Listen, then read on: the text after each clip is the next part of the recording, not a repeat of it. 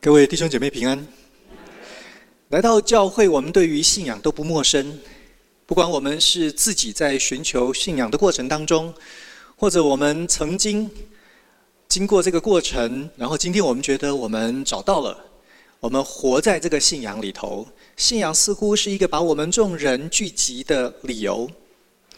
人在追求信仰，大概都有相同的过程。我们可能接触到不同的宗教。不同的团体有不同的方式，有的比较安静，有的比较激情。但是，不管我们是什么样子的机会，接触什么样子的宗教，大概那个过程都是：第一个，这个人呢，必须要意识到他需要一位救主。这个意识可以是自己心里头产生的，可以是别人告诉我们、提醒我们、让我们发现的。第二个阶段呢，大概就是你需要有人来引介、来介绍那个救主，到底在茫茫人海当中，在历史当中，谁是那个救主？第三个阶段呢，是你认识那位救主，认识的过程越来越清楚、越深刻、越被说服，你就会进入第四个阶段，你就接受了那个救主。对那个信仰产生依附、产生认同，你也从信仰当中得到生活相应需要的力量。所以呢，大概都是这四个过程：意识需要救主，认出救主，认识救主，然后接受救主。各位，如如果从这四个阶段来看今天的经文，你就会发现，对犹太人来说，呃，这个过程稍微简单一点哈。他们好像不太有这个意识需要的问题，也许因为长久以来民族的苦难，也许因为在他们的历史当中，从先祖一直以来的传统就告诉他们，神曾经恩待他们，他们是如何的出埃及进迦南。那眼前的这些困难呢，是因为他们得罪了神，他。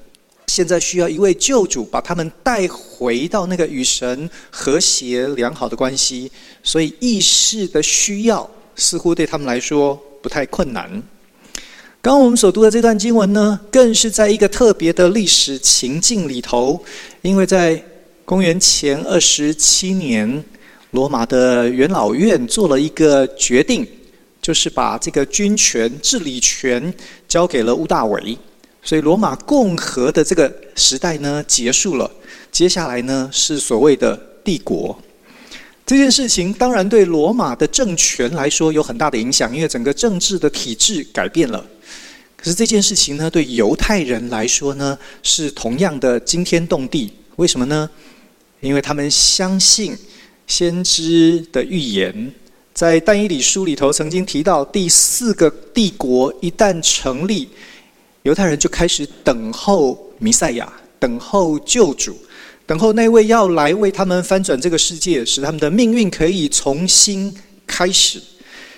所以在呃这一段时期的历史记载里头，其实我们发现非常非常多的人，或者自称为弥赛亚，自称为救主，或者呢被其他的人所拥护，这个群体认定某某人是救主。在公元前四年，历史的文献里头记载，就至少有三位，有一位叫犹大，有一位叫西门，另外一位叫雅什古，他们都吸引了相当的人来跟随，成为相当的势力。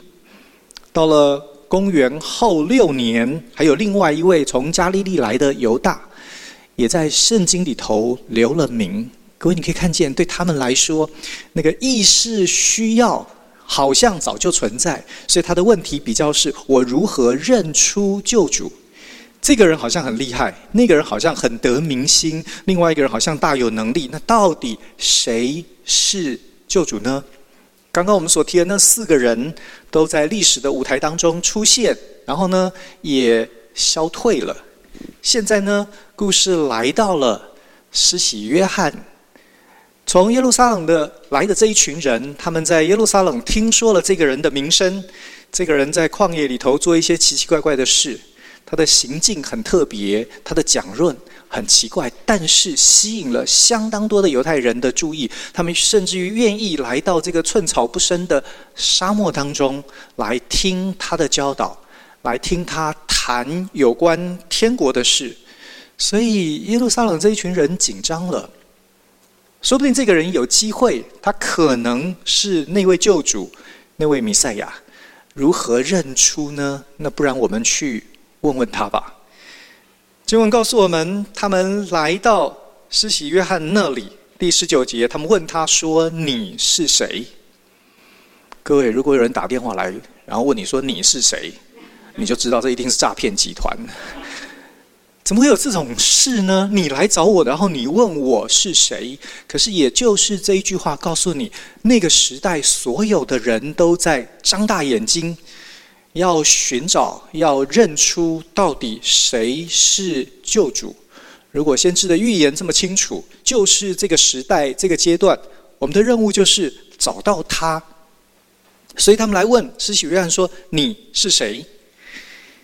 施洗约翰对这一群莫名其妙的人非常奇怪的问题，他也心知肚明，他就明说，并不隐瞒，明说：“我知道你们要找的是谁，我知道你们心里想的问题是什么，我就明白告诉你，我不是基督，我不不是弥赛亚，我不是你们等候的救主，我不是那一位。”这一群人又问他说：“那你是谁呢？是以利亚吗？”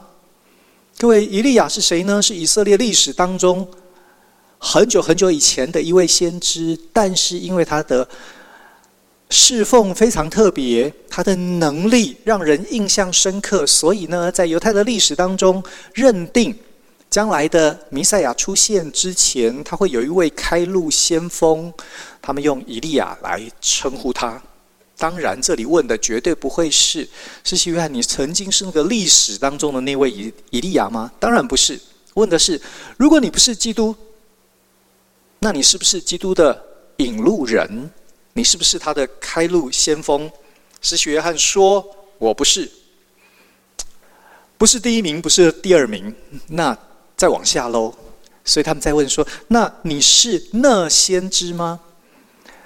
在摩西五经里头，曾经提到神要给以色列一位先知，特别的先知，像摩西那样子的先知。所以这些人想，嗯，如果不是特别的那一位以利亚，那还是另外有一位也很特别，但是没有指明你是那先知吗？已经讨论到第三名了。施洗约翰说：“我不是。”各位，这实在是让人觉得有点挫折哈。讲了半天都不是，所以这些人呢就问说：“那你到底是谁？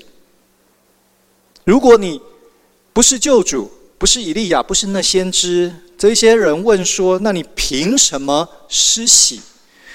弟兄姐妹，你可以在这里看见一件非常有趣的事。对这些祭司立位人来说，在他们对救主的想象里头，各位，他们觉得怎么认出基督呢？怎么认出那位救主呢？就用问的就好了嘛。你问他，他说是，应该是；他说不是，好像就不是。可是各位，这个假设成立吗？我们碰到一个我们觉得不太认识但有可能的，我们会因为他给的答案是或不是，我们就全然的接受吗？好像也不是这样。几年前过世的一位法国哲学家，他的名字叫做吉拉尔。这个人呢，呃，在退休之前有很长的一段时间在美国的斯坦福大学教书。他研究的主题，这一辈子就研究人的欲望。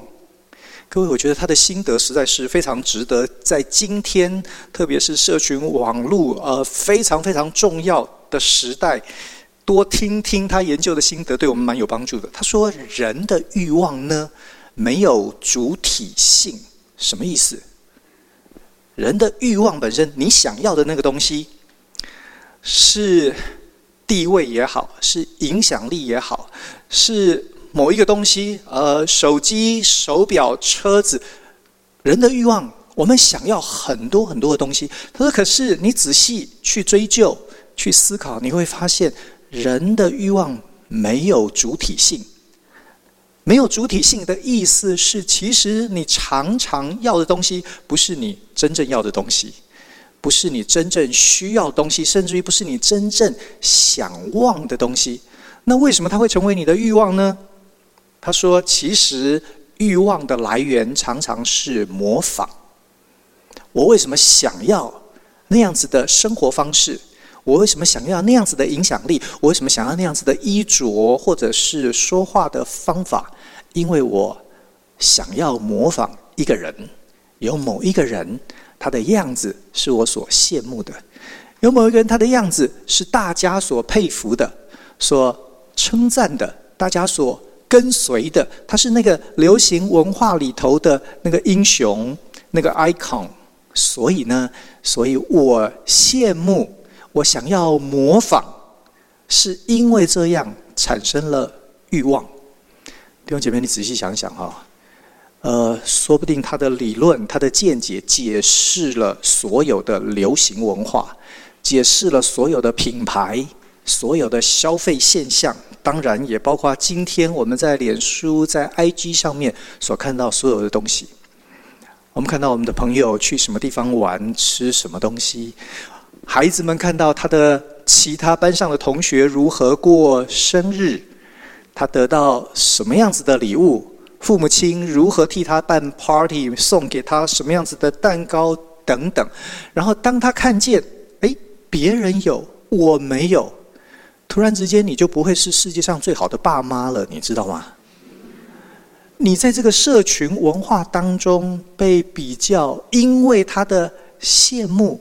他的模仿产生了他的欲望，那个欲望其实本来不存在，就是所谓的没有主体性。那个欲望之所以产生，是因为他想要模仿，是因为这一些理由造成非常多人际之间的纷扰，生活里头的不满足。各位，这个欲望跟我们今天所处理的这段经文有什么关系呢？有一个很重要的关系，你看这些祭司立位人从耶路撒冷来的这一群人，各位，他们对于救主的想象，其实也是一种欲望，也是一种别人的想法，也是一种我盼望我的人生是一个什么样子的情况，我的民族、我的国家有什么样子的地位，是在这样子的欲望之下，我盼望那一位救主。那位弥赛亚来成就这样子的事情，不是吗？所以，为什么在教会里头，我们常常告诉人说：是，也许我在人生的过程当中，我也在找神。不过呢，我仔细回头想想，说不定神找我，更是我信仰的改变。因为人找神，我们永远都跳不开吉拉尔的见解，就是。我们以为那是我的欲望，我们以为那是我人生当中最重要的事，可是说不定呢，都是纷扰而已，都是我们在那一段时间，我们羡慕周围的朋友、呃同事、亲戚，或者某一些在社会当中响叮当的人物，我们心里一些模仿的投射而已，那从来就没有真正解决我们心里的问题。对这些祭司立位人来说，他们的问题显出他们对于信仰理解的肤浅。用问的就解决了吗？当然没有。所以呢，施洗约翰的回答其实很有趣。施洗约翰说：“我不是那人，不管是基督也好，以利亚也好，那先知也好，我都不是。那你是谁？”他说：“我是先知以赛亚所说的，我是那声音。各位，如果我在那里，如果你在那里，说不定我们都很好奇，说：‘哎，你是那声音？那是哪个人的声音啊？’你否定你不是那几个人，但是你是那声音，为什么会是这样子的理解？你有发现，西西约翰把注意的焦点完全转移，是哪一个人根本不重要，真正重要的是那个信息。”真正重要是那个声音是不是带你看见问题的本质，以及找到真正的答案？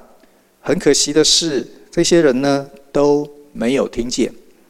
但是在这里，我很想听一下不管我们当中的朋友、弟兄姐妹，你在寻找信仰，或者我们在帮助别人找到信仰，可我们都得碰到一个很严重的问题，就是是因为心中我们觉得有需要、有缺乏，所以我们盼望得到。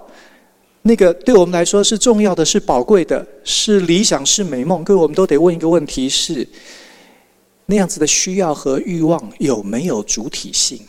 还是我们忙了大半天，最后我们找到的是我们五年后、十年后我们根本就不觉得重要的事？如果是这样，我们找到的是一时的麻醉，而不是永恒的救恩。意识到你需要一位救主。原来是一个很严重的问题。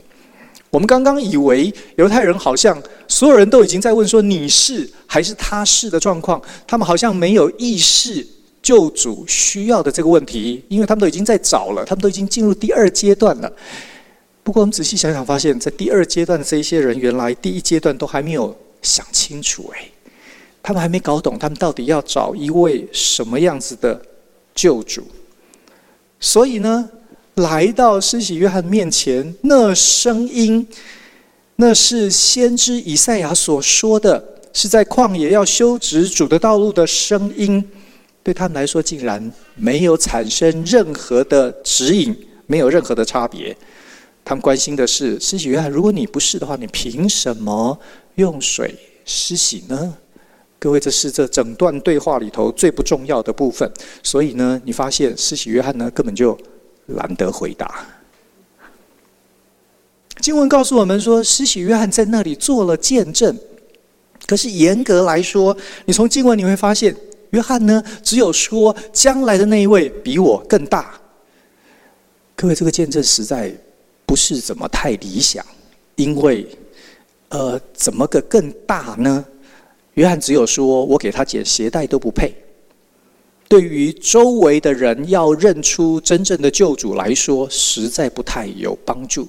我常常在想，为什么经文停在这里，然后告诉我们这是约翰的见证？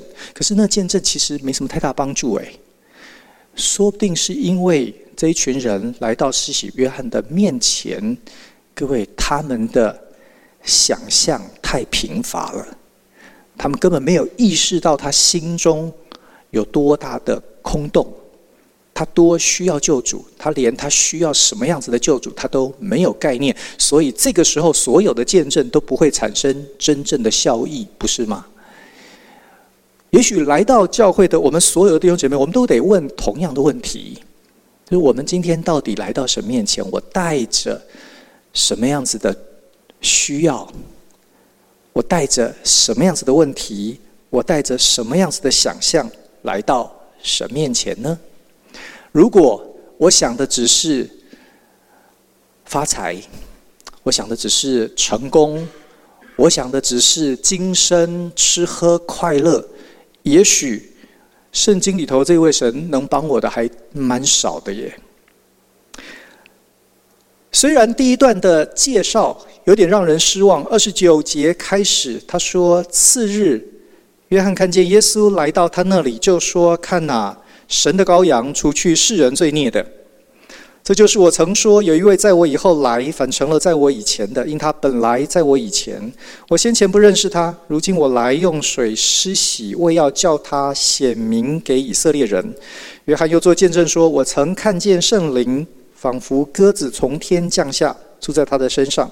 我先前不认识他，只是那差我来用水施洗的对我说：你看见圣灵降在。”降下来住在谁的身上，谁就是用圣灵施洗的。我看见了，就证明这是神的儿子。第一天的序曲过去了，第二天的主戏上场了。这一天，耶稣出现了，耶稣来到约翰那里。约翰的介介绍非常特别，简单的说，他的介绍包括三个部分。第一个呢，是耶稣的使命。他来要做的事情是，他要除去世人的罪孽。第二个是耶稣的方法，他要用圣灵施洗。第三个介绍是耶稣的身份，他是神的儿子。各位，这三个内容、三个要点，回答了我们在第一段里头所出现的问题。刚刚我们提到，吉拉尔谈到，我们每一个人都在追逐一大堆，希望我们的欲望可以满足，可以成就。可是我们的欲望呢，其实是非常欺骗人的，是在众人的“我模仿你，你模仿我”的虚幻当中所产生的。其实那常常不是我们真正的问题，不是吗？我们就拿工作来做例子好了。弟兄姐妹，想到工作，你想你有什么需要？我们想到的大概会是：哦，我需要增加某一个技能或知识，或者我需要机会，也许我需要一些人际的关系的网络，让我可以把我的工作做得更好。这似乎是在职场的人最多想到我们面对工作的问题。可是各位。说不定我们回头想想，我至少我想我自己的经验，我会发现，我可能碰到工作真正的问题是在挫折、在失败里头，我有没有反省的能力？是在面对一个需要突破的状况，我有没有那个心理的素质，是它够强壮、够健康，让我愿意突破原来的限制？是我能不能在工作非常顺利、非常成功的时候，我不会骄傲自满，我又可以享受工作的成果，可是它又不会成为我下一个阶段、下一个失败的开始。如果你从这个角度来看，大部分的时候，我们的问题是我们的价值观，是我们的心态，是我们如何成为一个真正健康的人，成为一个真正的人。它好像是我们在。各样的情境里头，真正根本的问题，如果你可以同意，如果你发现在你的人生当中这样子的描绘，好像有一点共鸣的话，各位你就可以懂为什么约翰说，犹太人想的可能是国家的强盛，是民族的独立，是如何恢复过往那辉煌的历史。可是其实真正的问题不是，真正问题是除去。我们的罪孽是回复我们原来神造人那样子的形象，那才是真正的关键。当你没有解决这个问题之前，所有一切都是过眼云烟，所有一切都是化妆，都是虚幻，它都不长久。人很难排除焦虑、紧张，人很难在掌声当中不会迷失。所以，圣经告诉我们，重建人和神的关系才是一切的根本，才是最有道理的事。这是你需要的救主。这位耶稣来就是要做这件事，他要让人和神中间的那个隔离被除去，可以拿开。我们可以站在这一位创造世界全能的神面前，坦然无惧，欢欣喜乐。各位，如果你可以在神面前这样面对其他的人、面对世界、面对成功或失败，对你来说不会是困难的事啊！你是一个真正的人，健康的人。也许就是因为这样，施洗约翰的见证是我们得听的。为什么圣经非常强调是神来找人？因为只有神才真正知道我们的问题。我们为自己假设的美满的人生，常常都是欲望的投射而已，而欲望本身又只是模仿的游戏。各位，你得认清这一点。除非我们认清这一点，不然我们没有办法真正突破而找到信仰。即便我们来到教会，我们也会常常觉得耶稣跟我到底有什么关系呢？他好像永远都是虚无缥缈，他永远谈的都是不食人间烟火。其实是你需要检视你的欲望，你投射的模仿游戏。第二个，施洗约翰所做的见证，他说耶稣要用圣灵来施洗，洗礼的意义是什么呢？是归属。你经过了约翰的洗礼，你就成为约翰的学生、约翰的门徒。你接受他的价值观，你接受他的思想。施洗约翰呢，用水来清洁人的外在，希望透这个外在的表现，成为内在的约束。我因为愿意在众人面前这样表明，所以希望他可以在对我的内心产生一些约束，我可以成为一个好一点的人，清洁的人。的确，这是一个蛮高尚的想法和做法。不过，这显然不完美，因为从外在的表现要成为内在，其实真的是蛮困难的。所以，约翰说，基督救主来，他要做的呢是圣灵的洗礼，他是内在的，他是生命力的，他是神的灵。那原来所有生命力的来源，成为你内在生命的孕育和起点，使我们可以从内在开始成为真正属神的人。第三点讲到耶稣的身份是神的儿子，因为要用神的灵重新在人的内在产生一个新的创造，谁能做到？约翰说，只有神的儿子。弟兄姐妹，我们今天这个儿子跟父亲，哈，呃，因为个体的概念，所以儿子跟父亲我们区分得非常非常的清楚，他们是父子的关系，但是父绝对不是子，子绝对不是父。不过呢，在古代的这个语言呢的使用，跟我们今天有一点点差别。当他说他是神的儿子的时候，基本上他要说的是他和神有一样的本质，他就是神。谁可以做到使你的内在生命完全改变，是神的生命力来重新创造你的生命呢？当然只有神。所以施洗约翰的见证其实非常重要。他告诉我们，耶稣的使命是要我们和神中间那个罪的问题可以解决。这一位救主来，他要从我们的内在改变起，使我们成为属神的人。他为什么可以做到？因为他就是。神，这是约翰的见证，这也是我们来到教会的理由。因为我们认知，我们最根本的问题是我们需要和神中间没有隔绝，没有隔阂。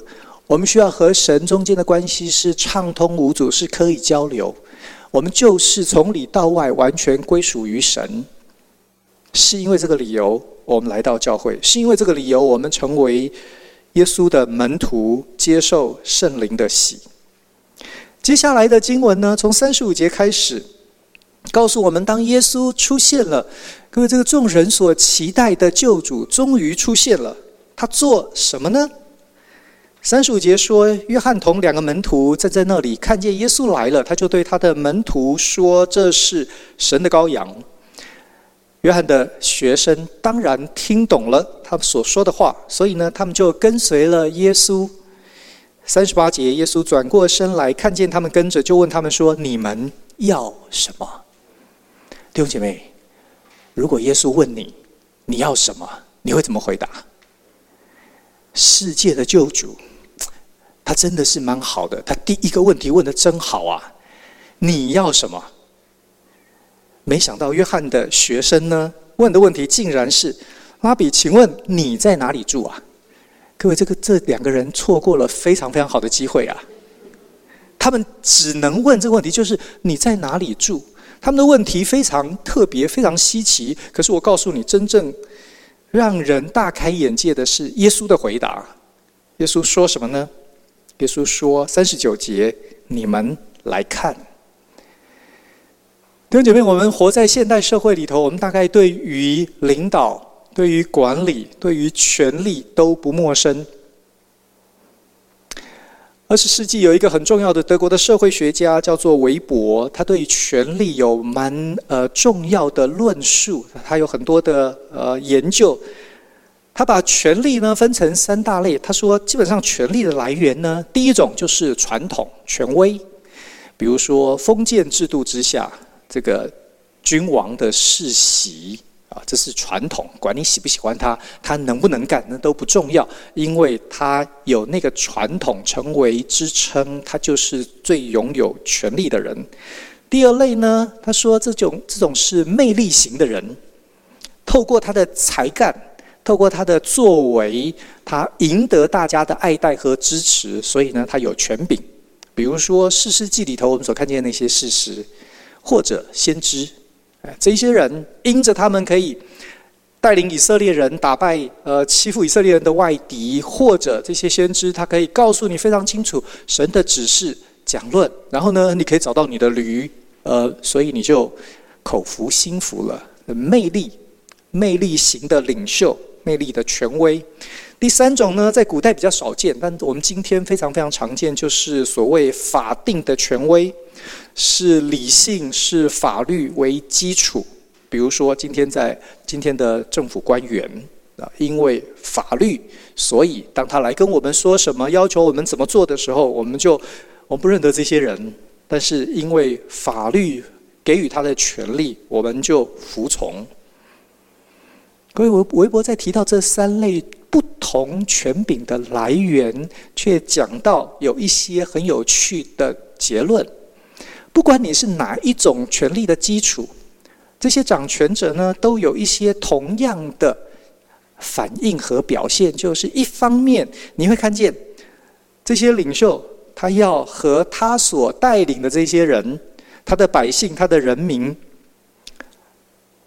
一方面他想要亲近他们，可是另外一方面呢，他又需要和这些人保持距离。亲近和保持距离，成为这整个权力行使当中最重要的艺术。你完全和群众脱节。你会失去民心，可是你完全的贴近你所带领的人，呃，狗仔队做的事，那些小报所报道的消息，都会让你对这些领袖人物的那个形象破灭，那个人设就就崩溃了哈。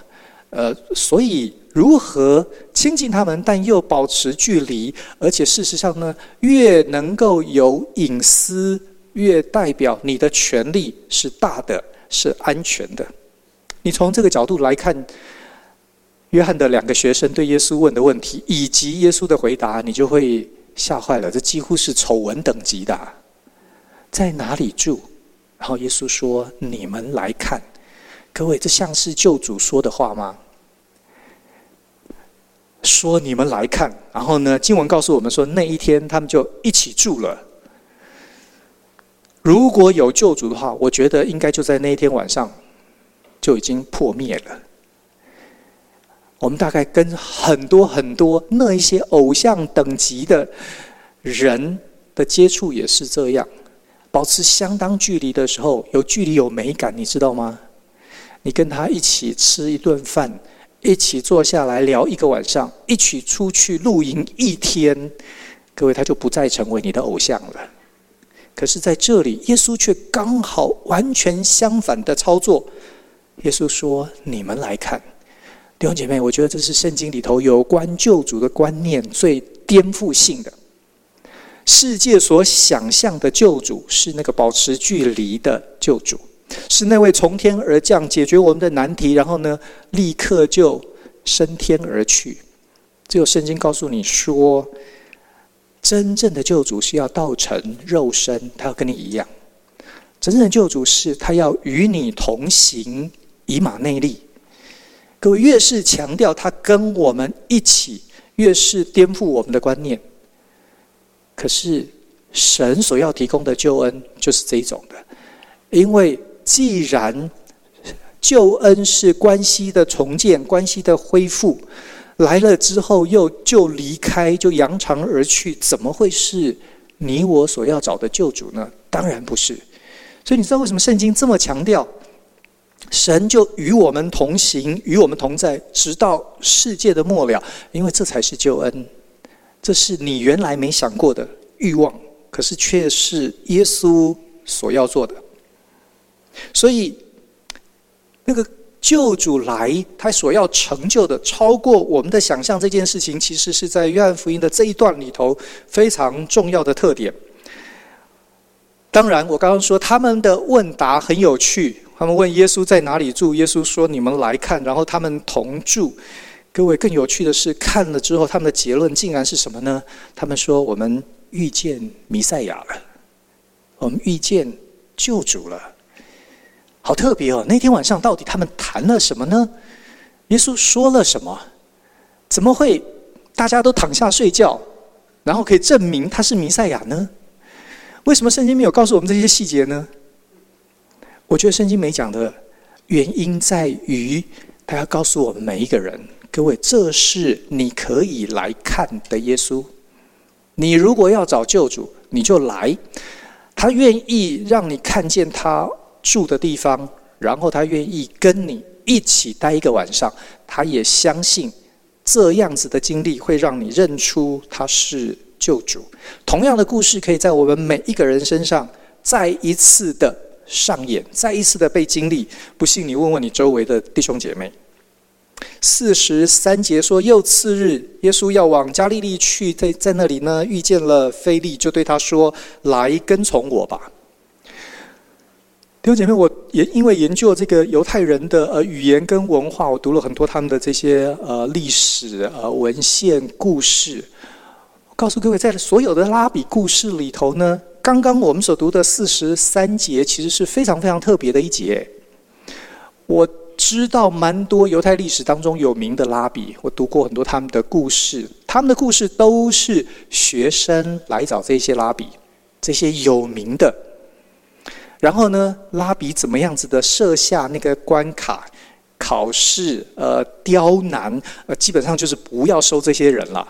然后呢，这些人如何的诚心诚意，呃，用尽各式各样的办法，然后最后呢，呃，勉强挤进去，然后成为这个拉比的学生。在犹太拉比的故事里头，我从来没有读过拉比去找学生的。各位，你从我们呃人的心理或社会来想，其实很有道理，对吧？哪一个老师要自己去找学生？你告诉我，你去找学生，看起来就是。好像快倒电了，对不对？好，生活有点困难了，所以呢，呃，得用这样子的方式。你如果要是有点身份地位，你就应该创造出一个感觉，是设下门槛。我只收最好的学生，这个淘汰率呢是越高越好。越是这样，我越有名气，大家越自动的来找我，应该是这样操作嘛？耶稣遇见菲利，就对他说：“来跟从我吧。”各位，耶稣为什么需要这样做呢？耶稣这样做给我们的启示是什么呢？菲利是特别聪明吗？看起来没有哎。可是，如果耶稣的故事也像拉比的故事一样，是我们挤破头去要成为他的学生，各位，如果是那样，救恩只是为人中龙凤所预备的。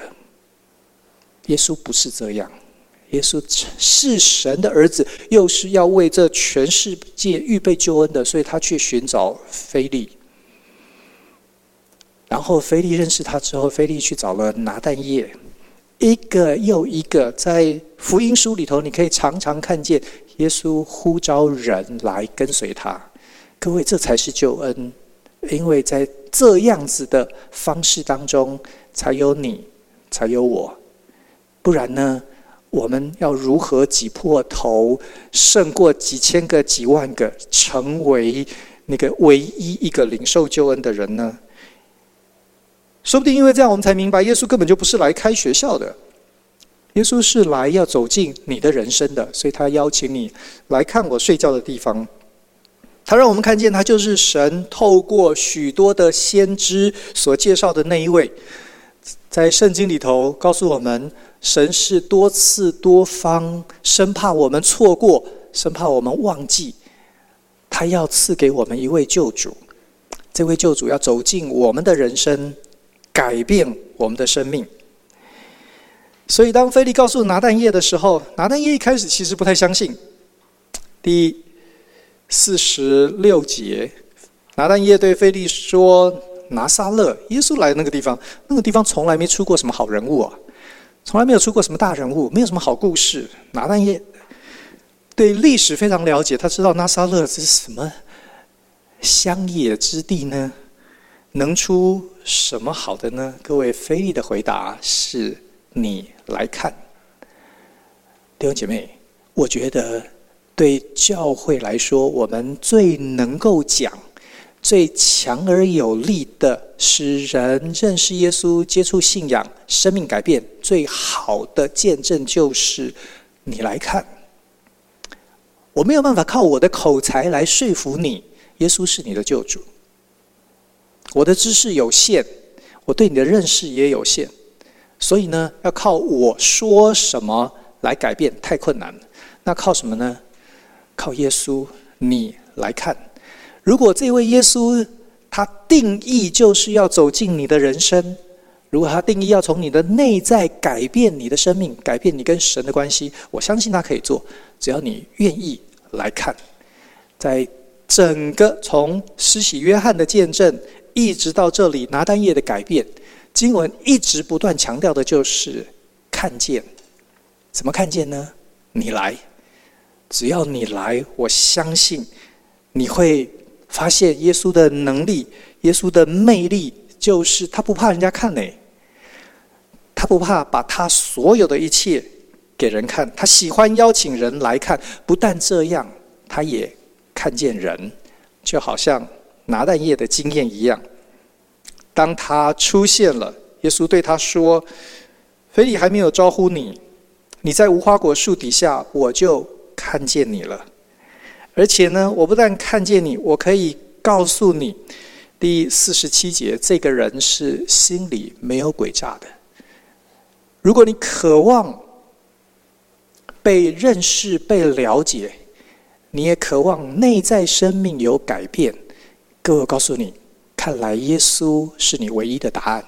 这是他从福音书一出场、一上戏，他就做的事，一直做到福音书的结束。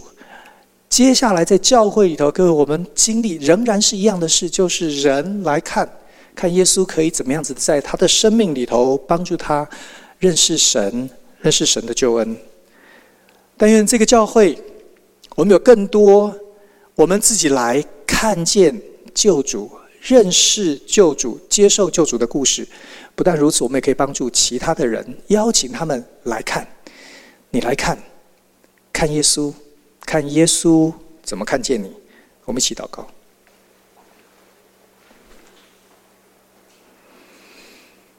谢谢主，谢谢主，你从远方。从遥远的时空之外，就看见我们这里的每一个人。谢谢主，你愿愿意走进我们的人生，你也愿意我们打开我们的眼睛，心灵的眼睛，我们来看你，看你原来超过我们所求所想，我们所想的是何等的渺小，但你是，你是我们真正心里头最真切的渴望。愿你走进我们每一个人的人生，也帮助我们，让我们可以邀请其他的人，让他们也来看，让他们也被耶稣所看见、所认识，以及我们众人都可以一起来到你的面前，我们一起称颂你真是神的儿子，是除去世人罪孽的。愿主听我们的祷告，靠耶稣的名，阿门。